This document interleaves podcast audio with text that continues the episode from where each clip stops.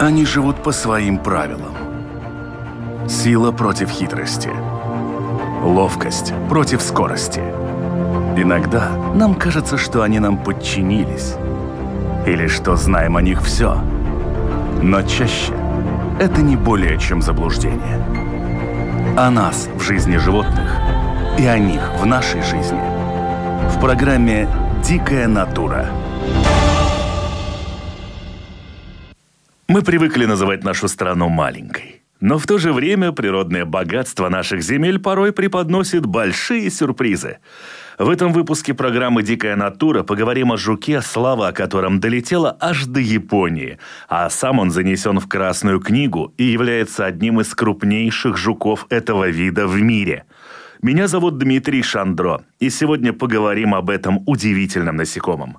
Мой сегодняшний собеседник – большой любитель природы, человек, много делающий для нее, ученый-энтомолог, с которым мы знакомы уже лет 20, Валерий Вахрушев. Валерий, доброе утро. Да, доброе утро. Готовы побеседовать, как вы докатились до такой жизни? Да, не говорите. Что страна, подарившая нам самураев и мечи, у нас с жуками разживается.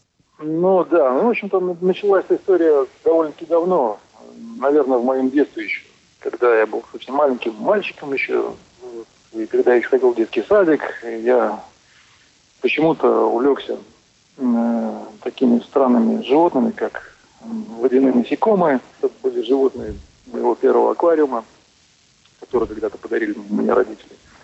Вот. Это был очень детский садик. Давно был, очень давно. Вот, а вся история более серьезная, там, научная история, она началась в 2003 году, когда я с своими друзьями во время полевых экскурсий э, ходил по, по окрестностям водоема, который находится да, в границах в черте города Даугавпилс.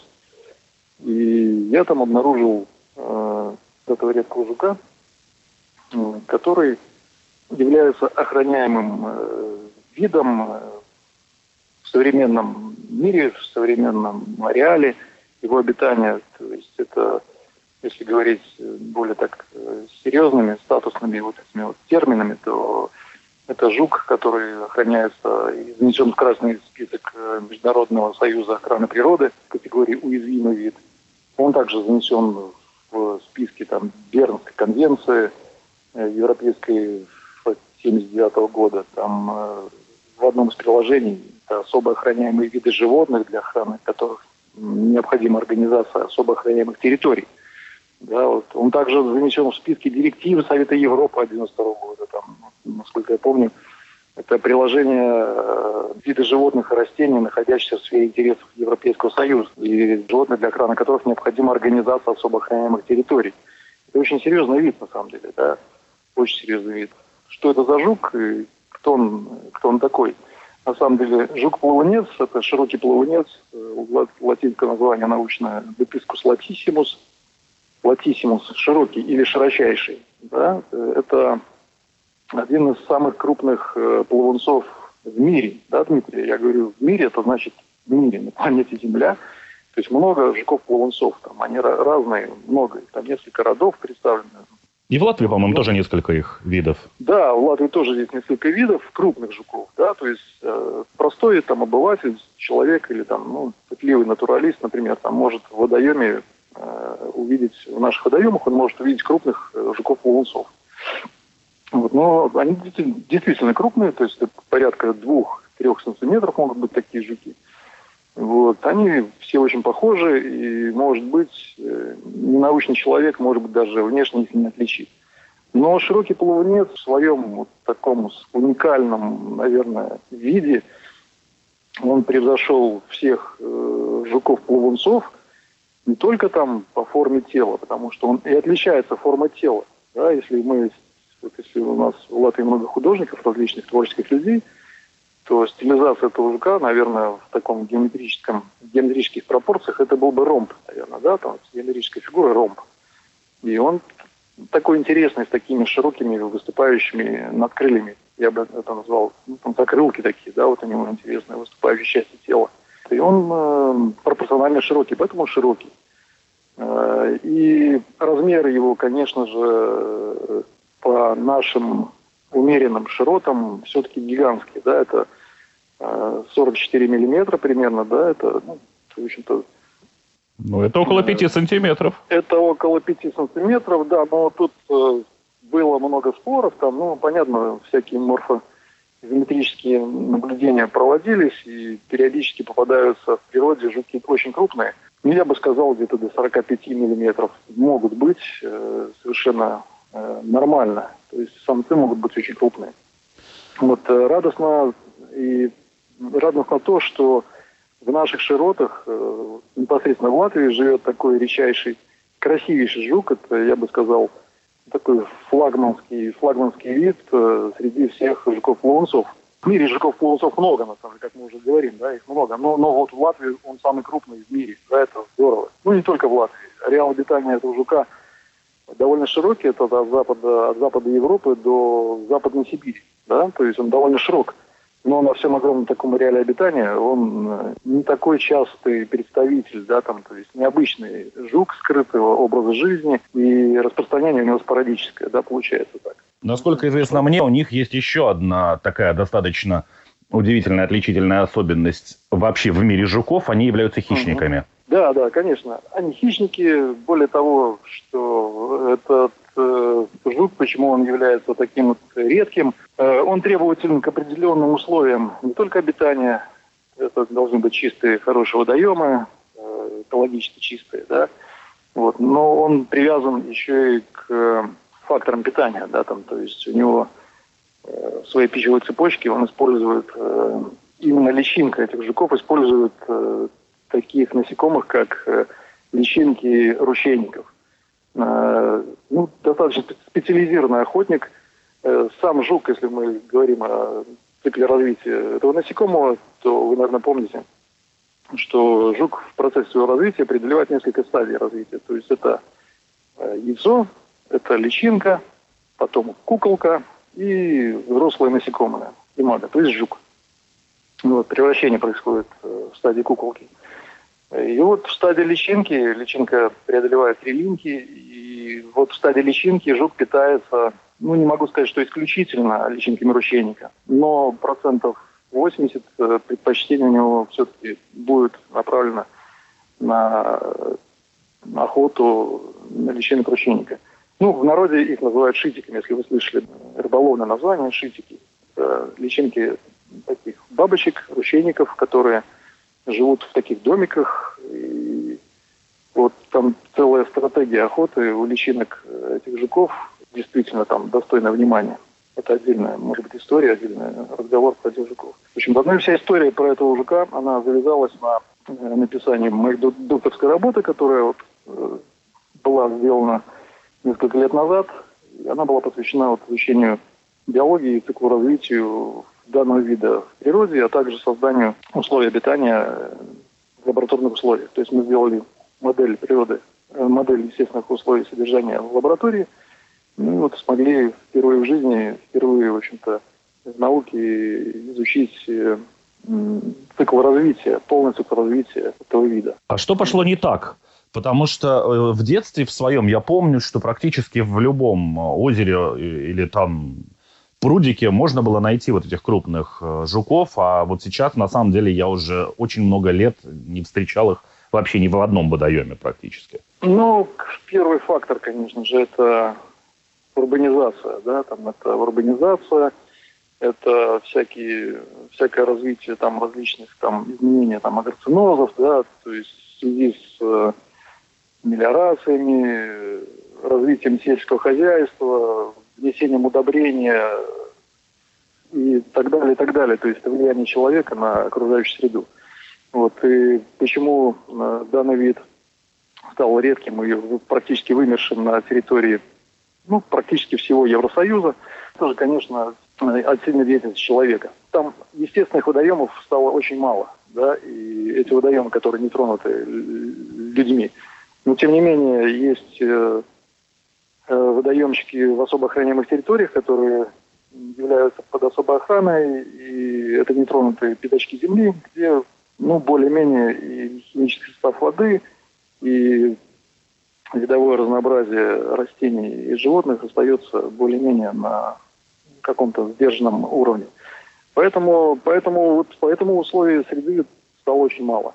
Что произошло у нас на нашей территории, это, наверное, был период исторический, когда э, развалилась огромная страна, и это как-то позитивно повлияло на развитие природы данного региона. Вы, наверное, тоже знаете, что Латвия является зеленой страной, то есть у нас э, природа, слава богу, э, как-то смогла реанимироваться после вот таких массовых э, колхозов, там, совхозов, да, вот, э, и на тот момент, когда вносилось много удобрений, много пестицидов, инсектицидов э, вносилось э, на землю, и, разумеется, это не могло не повлиять никак там, на развитие там, флоры и фауны. Ну, особенно если мы говорим о таком требовательном виде, как жук-плавунец. Да, конечно, конечно. Мы говорим не только о жуке-плавунце, мы говорим о вообще экологической обстановке, которая вот сложилась на, на тот момент.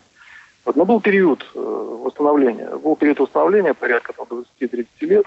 И в Латвию стали возвращаться или просто стали благоприятно развиваться те виды, которые тут раньше жили, или нежели они просто прилетели из других регионов, так как сами жуки, в общем-то, могут, они универсальны чем, они могут не только там плавать под водой, там нырять, э, там английское название diving beetle, да, там, то есть ныряющий жук, да, он прекрасно плавает, он ныряет, он дышит атмосферным воздухом, он может передвигаться по суше просто пешком идти, а может прекрасно летать. Там, то есть он может распространяться по миру вот таким вот образом. Это такая амфибия в полном смысле этого слова. Это, да, в прямом и переносном смысле. Да, конечно, да. Это абсолютно универсальный такой вот э, организм э, с точки зрения передвижения. Насколько я помню, у взрослого жука, в принципе, его питание это мелкая рыбешка какая-то, мальки да головастики лягушачьи. Может быть, да, но если он поймает, конечно же, жук сам по себе прекрасно плавает э, и охотится на такую малоактивную добычу. То есть здоровую рыбешку он, э, то есть нормальную здоровую рыбу он поймать, наверное, ему поймать будет затруднительно. Конечно же, он уничтожит э, больную рыбу или трупик рыбы, может, конечно же, догнать и скушать. Но основная пища у него все-таки это беспозвоночные, различные, которые живут у нас в водоемах. Это могут быть и личинки стрекоз, это могут быть личинки там, поденок, веснянок – личинки комаров, разумеется, то есть, э, ну, так это могут быть и головастики, это может быть и икра лягушек, например, амфибий наших. Вот. Ну, то есть пища достаточно разнообразная у взрослого жука. Но личинки, как я уже говорил, охотятся предпочтительно, предпочтительная добыча у них это личинки ручейников. И в этом есть э, некая вот такая вот засада, потому что э, в чистых водоемах э, личинки ручейников Э, живут э, ну, в изобилии. Там, где есть пища, там, где есть э, растительные ассоциации, характерные для определенных водоемов. Это могут быть пруды, это могут быть какие-то старицы рек, это могут быть заводи озер, такие заросшие, с хорошей выраженной литералью, да, там, береговой линии, такой мелководной линии жуки предпочитают все-таки мелководные линии с густо заросшими, э, густо заросшими растительностью. Э, на каком этапе появились японцы и почему, собственно, у нас? На самом деле Япония отличается оригинальностью во всех направлениях, практически во всех направлениях, в том числе и развитию аквариумистики. Аквариумистики необычной. То есть э, мы можем с вами представлять обычную аквариумистику, где в аквариумах мы представляем различных там аквариумных рыбок разноцветных. А есть э, направление аквариумистики, в которой содержатся водные насекомые, например. И аквариумистика с водными насекомыми крайне редка в наших вот, культурных слоях, потому что это необычная совершенно тема, плюс э, водные насекомые, которые доступны для нас, это, конечно, животные – Э, живущие прямо у нас э, под открытым небом, вот прямо вот в наших водоемах. А, значит, оборудовать аквариум не так просто. Нам необходимо специальное оборудование в виде холодильников, например, да, там, чтобы обеспечить подходящую температуру содержания этих животных. Ну, в общем, в общем-то, не, не все так просто. Но японцы народ э, пытливый, и вот они идут сложными порой путями и достигают определенных высот. Просто простой пример, да, там вот. Японские аквариумисты сейчас содержат порядка 70 видов водяных жуков, 70 видов водяных жуков. Причем из них вот, э, размножаются в аквариумах ну, там около 20-30 видов. Вопрос зачем возникает, да, зачем? Ну, во-первых, есть виды, которые супер редкие, охраняемые, и наши коллеги тоже их изучают в неволе, да, то есть изучают в лабораториях. Э, естественно, это шокирует, потому что это огромный труд, физический труд, это требует больших энергозатрат э, и так далее. По мере, по мере написания там, моей работы несколько лет назад я общался со своим коллегой, доктором Ташио Инода, который писал диссертацию э, по близкой мне теме э, содержания и разведения редкого вида жука в Японии Детискус шарпи. То есть у нас Детискус латиссимус, а у них редкий вид Детискус шарпи, причем он является эндемиком э, японского континента. Тут, я думаю, надо пояснить нашим слушателям, что эндемик да. – это вид животного, который живет на какой-то конкретно взятой территории. На конкретно, только там. Только там и больше нигде в мире. Это правда. Вот латиссимус, конечно, у нас не эндемик. Э, ареал латиссимуса, он очень большой. А эндемик Японии, ну, можно представить э, страну Япония, вот э, она ограничена границами вот этого нескольких островов, ну вот, вот и все, да, он, вот он там обитает. И, конечно, для них это очень актуально. Вообще для них тема воды очень актуальна. То есть люди, которые живут среди воды, и они относятся очень серьезно как к ресурсам там, морской воды, так и ресурсам пресной воды. Тем более пресной на островах. Там, да, это не так все просто и не так все Э, доступно, скажем так, в современном мире, потому что развитие, опять же, сельского хозяйства, расширение там рисовых полей, да, там бесконечное, это приводит к определенным там образованиям своих же там вот уже таких вот э, сельхозагроцинозов, да, специфических. И в этих специфических уже водоемах живет определенный набор животных. Животные тоже адаптируются к человеку и адаптируются к условиям обитания, которые создает человек. И в этом направлении сейчас э, многие ученые мира работают очень так серьезно.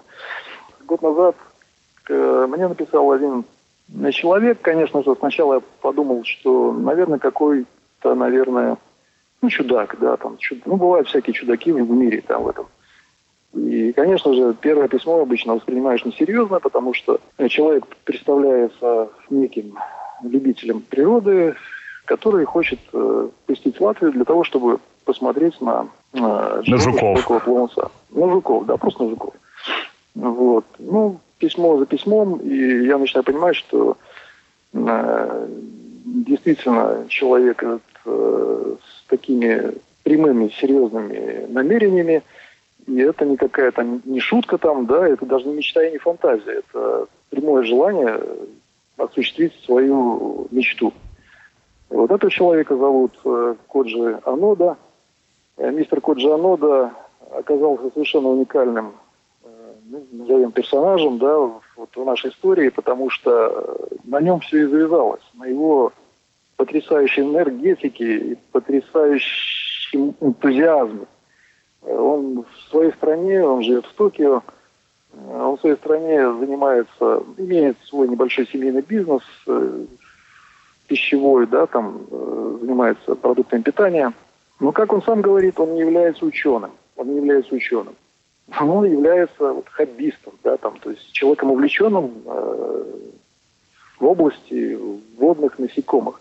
Если мы говорим о водных насекомых, то в Токио по вот данным Коджи э, порядка тысячи, тысячи человек, э, увлеченных э, вот этой темой. Это потрясающе, это просто невероятно. Ну, понятно, что там население очень большое. Но процентное соотношение населения, увлеченных водными насекомыми, все равно, кажется, большое. все равно. Потому что во всем мире, не знаю, там наберется ли такое количество людей вот в нашей части мира, да, то есть я говорю про европейскую часть, там, например, там, или американскую часть. Ну, есть люди, но вот в таком вот, в такой концентрации все-таки это Япония, да, опять же. И Он увлекается определенной группой жуков, определенной группой жуков под названием цибистеры. Есть род цибистеров, который представлен в основном тропической фауной. И у себя в Японии он изучает то есть я просто говорю, это простой продавец. Ну так, между нами говоря, там, вот, между нашими слушателями говоря, это вот можно представить, это простой продавец, который занимается, увлекается э, водяными жуками еще и определенного рода, да, там, то есть род цибистер. Род цибистер представлен несколькими десятками видами в мире, в мировой фауне. В Японии их обитает тоже несколько видов, и он их, в общем-то, всех уже э, содержал и содержит в аквариуме у себя дома. Но его мечтой оказалось э, исследовать вид, который является обычным видом в европейской части, это цибистер латерали маргиналис, который у нас э, является обычным видом. Его можно наблюдать в природе, и его мечта оказалась еще попытаться э, собрать у нас несколько живых экземпляров и привезти в Токио э, для того, чтобы их наблюдать в аквариуме и получить личинок от этих жуков и дальше наблюдать их уже вот у себя э, дома, да, там, чтобы сделать какой-то анализ э, между вот другими, прогнозировать этих личинок э, с личинками других видов цибитов. Ну, такой сложный вот, такой момент, и, и тут можно удивляться, можно там как-то критиковать человека. Ну, вот у него была такая мечта. И условия сложились очень благоприятно. Помимо того, что он, конечно же, основной целью он хотел осуществить свою детскую мечту, это увидеть, наконец-таки, наконец-таки увидеть живого, настоящего, живого, широкого плунца э, в месте обитания, то есть в их естественной среде обитания а также посмотреть, как содержатся они в лабораторных условиях. И, конечно же, мы не могли не пойти к нему навстречу, и, разумеется, мы, мы пообещали ему встретить его у нас на территории и быть полезным практически во всем, о чем он попросит. В таком, наверное, ракурсе мы начали свое сотрудничество. Коджи очень быстро собрался в эту поездку. То есть это был год назад, вот уже ровно прошел ровно год с нашего знакомства. Переписка длилась примерно месяц. За месяц он вот собрал там, не вещи, билеты купил и отправился к нам. Но этому способствовал еще один момент. Это э, политическая ситуация в Японии на тот, на тот, тот период – ну, произошел такой вот праздник у них в стране, да, там тогда император отказался от своего престола, предложил престол своего преемника, своего сына, и объявил всенародный праздник. В Японии этого не бывает. То есть в Японии очень редко происходят праздники такие вот серьезные. То есть японцы вообще работают почти без выходных. И 10 дней выходных, 10 дней праздника э, наш вот общий, теперь уже общий знакомый Коджи Анода решил использовать и осуществить какие-то свои детские мечты, да, там, то есть, вот он посвятил 4 дня на поездку в экзотическую для него страну Латвия. Меня во всей этой ситуации смущает один момент. Да. И меня прям разрывает. Мы сейчас говорим о жуке, который является редким, охраняемым, практически исчезающим видом. Да в Латвию прилетает э, частным порядком энтузиаст, который может да. сколько угодно да. любить этих жуков, но, насколько да. я понимаю, речь идет не о какой-то научной деятельности или деятельности, направленной на да. восстановление популяции, а просто хочу, чтобы меня в аквариуме жило. А с другими животными как-то да. так обычно не очень получается взять себе что-то из таких списков. Да, разумеется, но тут э, как я уже сказал, он прилетел к нам посмотреть э, вид в природе и в лаборатории. Да? Мы сейчас говорим о не получении широкого плунца, мы сейчас э, разговариваем о цибистере. Да? Вот. То есть он прилетел за цибистером. Цибистер не является охраняемым видом в Латвии, и, разумеется, его можно отловить в природе без практически разрешения там, природоохранных инстанций – а также можно совершенно смело его вот просто в коробочку посадить и с помощью специальных компаний по перевозке животных, э, которые у нас также в Латвии есть, э, можно перевести в любую страну мира, пожалуйста, там это, это, не, это не проблема. Просто нужно соблюдать все меры там, карантинизации, там, меры там, законно правильные. Вот и все. Получается, что это все просто. Мир у нас э, способен сейчас сделать большие чудеса там, по перевозке животных, там, перевозят рыбу, перевозят, там, не знаю, ну, кого угодно можно перевести. Главное, чтобы это было все по закону. Вот и все, в общем-то. И, конечно, человек приехал к нам э, вот с такой целью. Мы его встретили э, на вокзале, в нашем, э, вот, в нашем Дагопилском железнодорожном вокзале. Ну, обычный человек, что могу сказать. Вот, э, сотрудничество было очень плодотворным. Это два дня, там, два дня. Можно просто представить, он прилетел в Ригу, там переночевал и утром сразу отправился в Даугапилс. В Даугапилсе мы очень активно посетили посещали биотопы э, э, там, где живут эти жуки, то есть жуки и цибистер, и детискусы наши, да, то есть мы параллельно все это исследовали. Было ознакомление там, наши, с нашей лабораторией, было ознакомление с лабораториями Долготловского университета, и мы переночевали ночь в коллекторологическом центре, где Коджин э, сделал нам несколько презентаций о своих э, ну, ненаучных, скажем так, э, и научных исследованиях. И на следующий день мы отправились э, осуществлять мониторинг Деприскус платиссимус в национальный парк Разно. То есть мы провели очень интенсивную такую сессию да, там по исследованиям природных биотопов и наших научных э, интересов. А потом отправили Кодж домой. В общем-то, он в Латвии в итоге пробыл 4, ну, 2, 3 ночи проночевал у нас. Вот, и отправился к себе домой там с э, цибистерами. И, в общем-то, наше сотрудничество дальше продолжалось там, по переписке. Конечно же, он рассказал нам, то есть животные все доехали в Японию благополучно. Я говорю сейчас про жуков, которые, которых он сам ловил в Латвию. Да? Вот, впоследствии, в момент переписки нашей дальнейшей, возникла идея о неком сотрудничестве дальнейшем. То есть, э, так как э, широкий плавнец является величайшим таким красивым видом, есть некие э, проблемы по созданию аквакультуры этого вида из-за дефицита естественных кормов. Но, как нам известно, японские специалисты сильны не только там в области там, различных там инноваций там, технических, но они также и в э, аква, аквазоокультуре очень сильные э, люди, специалисты. И была идея попытаться совместно попробовать изучить этот вид на платформах и латвийских э, учреждений, также японских.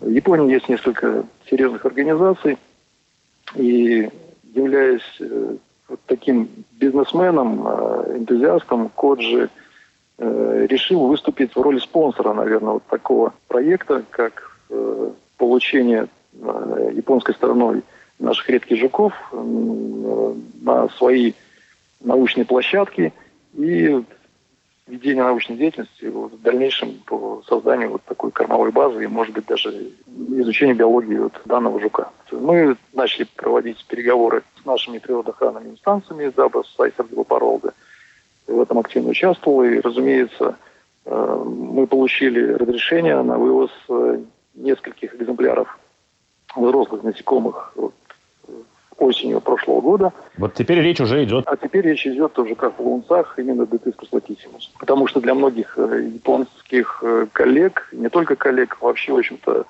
э, представителей вот этих вот бесконечных клубов аквариумистов, да, там вот, именно там популяризация очень сильно развита, там очень сильно развита популяризация, и наших животных многие люди там знают. Ну, вот и хотели бы видеть у себя на площадках. Разумеется, организациями, которые взяли на себя ответственность э, получить этих животных и вести научные исследования.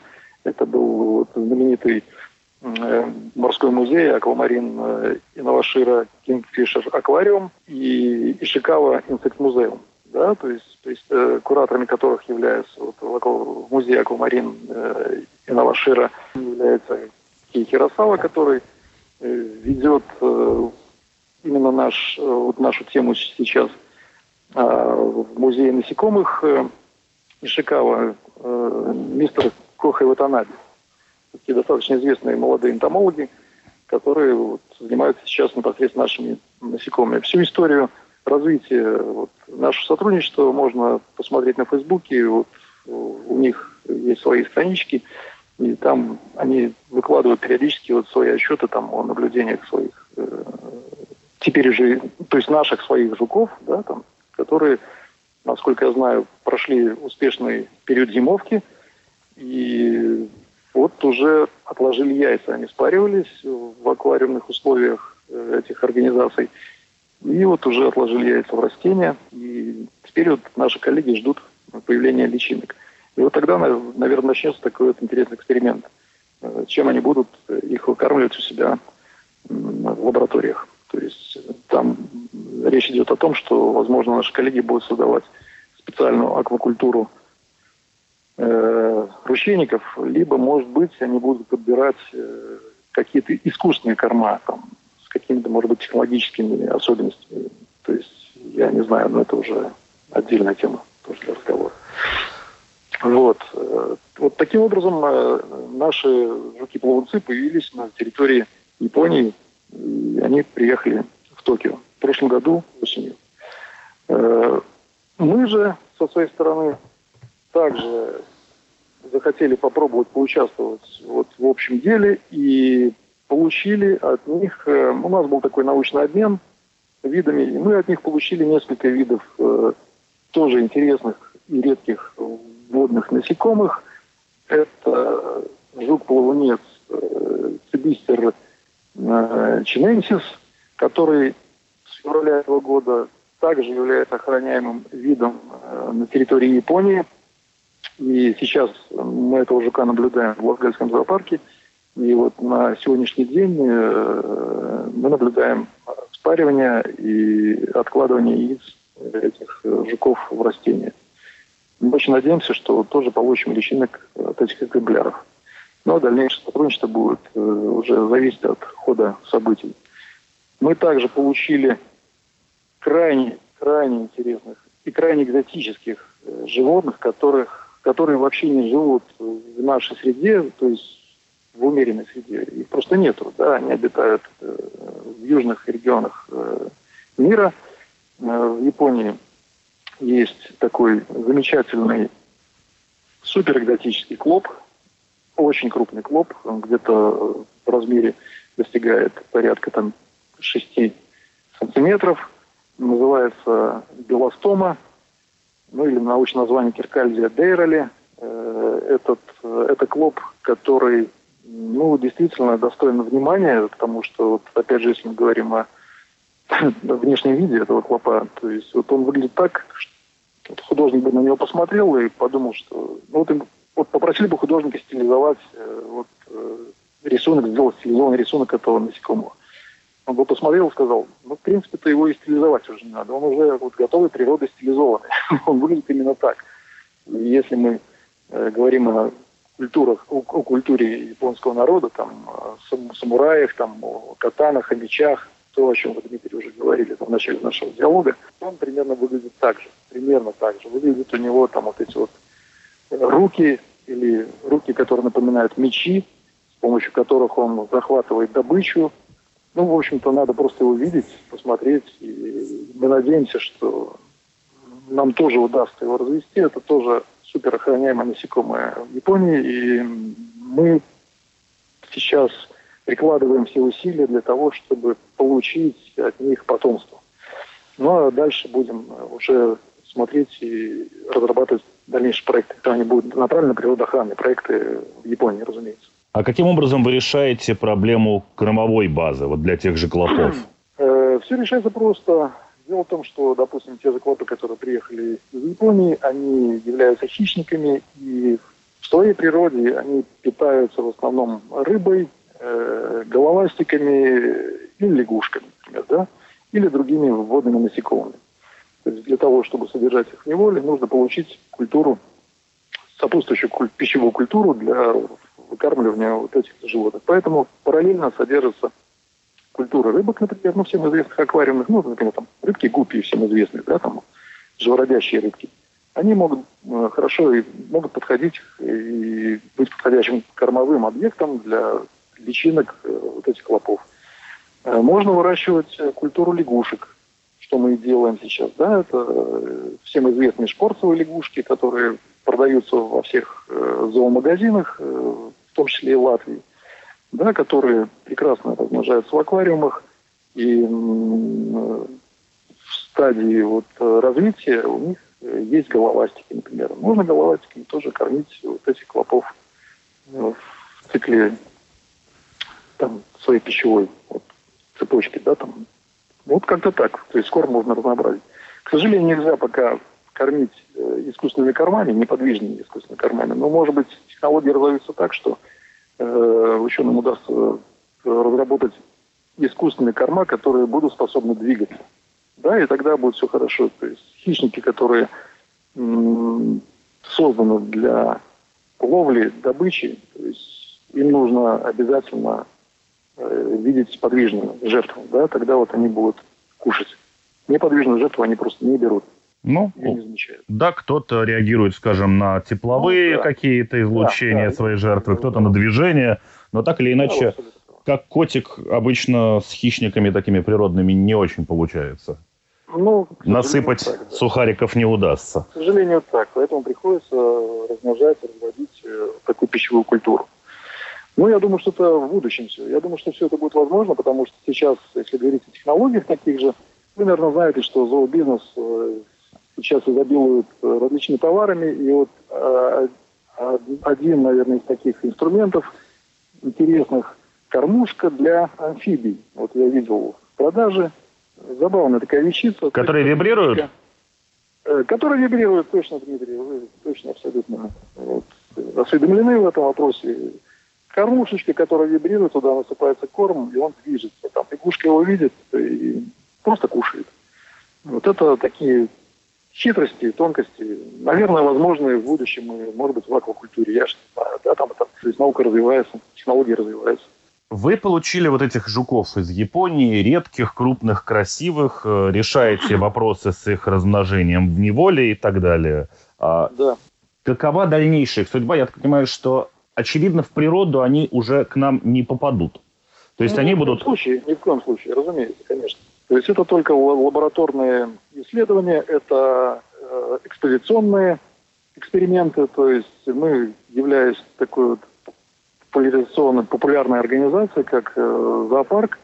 Зоопарковская структура в себя включает изучение редких видов э, животных, а также их э, популяризация. Ну и понятно, что экологическое воспитание. То есть мы пытаемся э, на территории своей организации показать и рассказать людям о интересных формах жизни на планете Земля. Да? То есть, поэтому, разумеется, мы пытаемся содержать и изучать виды, которые ну, не только у нас не живут в Латвии, но они и редкие виды. То есть, чтобы работа была не бесполезна, мы пытаемся как-то улучшить э, знания в области биологии этих животных в лаборатории для того, чтобы потом можно было их охранять в природе. Да, вот поэтому параллельно с японскими коллегами будем работать и э, по, по этим вопросам. Как-то так. Если под занавес нашей программы мы вернемся назад к главному герою сегодняшнего разговора, это к э, жуку плавунцу, который является супер редким и супер крупным. Есть ли какие-то шансы, что ваши опыты с э, популяцией, с ее размножением в неволе могут привести к тому, что и количество жуков, э, он перестанет быть как минимум супер редким? Да, шансы очень большие на самом деле. И в данном случае, если мы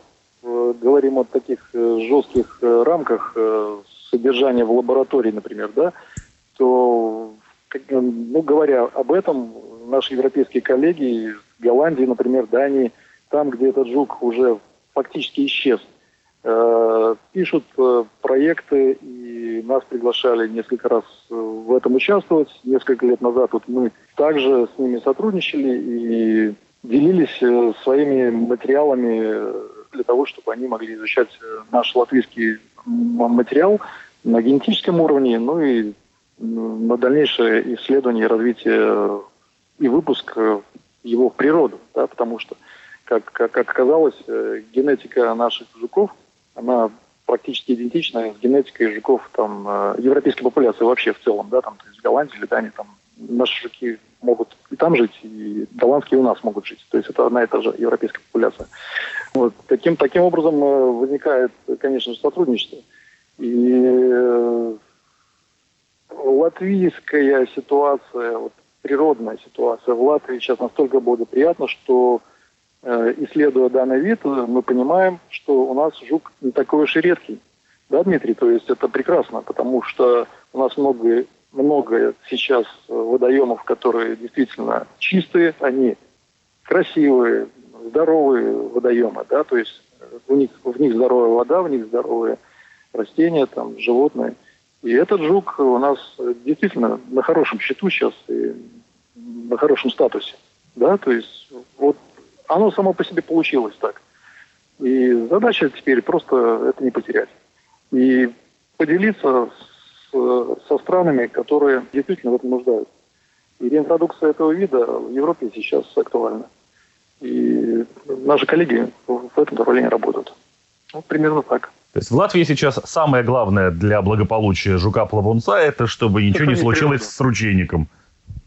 Да, да, это надо сохранить природу, просто сохранить э, по возможности, как-то ее оберегать, э, разумеется, там не мусорить, э, не загрязнять воду, да, там, не сливать удобрения в воду, ну и так далее. Там много-много-много природоохранных мер, которые могут приниматься и принимаются у нас в стране, поэтому я, я просто оптимистично настроен на то, что еще много лет у нас э, в Латвии будет прекрасная природа и будет возможность принимать различных там зооэкотуристов, разумеется, потому что у нас уникальная действительно ландшафтная зона, да, там, то есть с различными там вот этими биотопами, и биологические туристы, вот, которым вот являлся, допустим, наш Коджи Ануда, он действительно вот был таким вот пионером вот, с японского континента в этом направлении. Но, тем не менее, это происходит, это хорошо и замечательно. Поэтому, я думаю, есть повод гордиться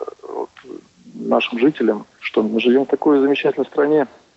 Действительно, это здорово.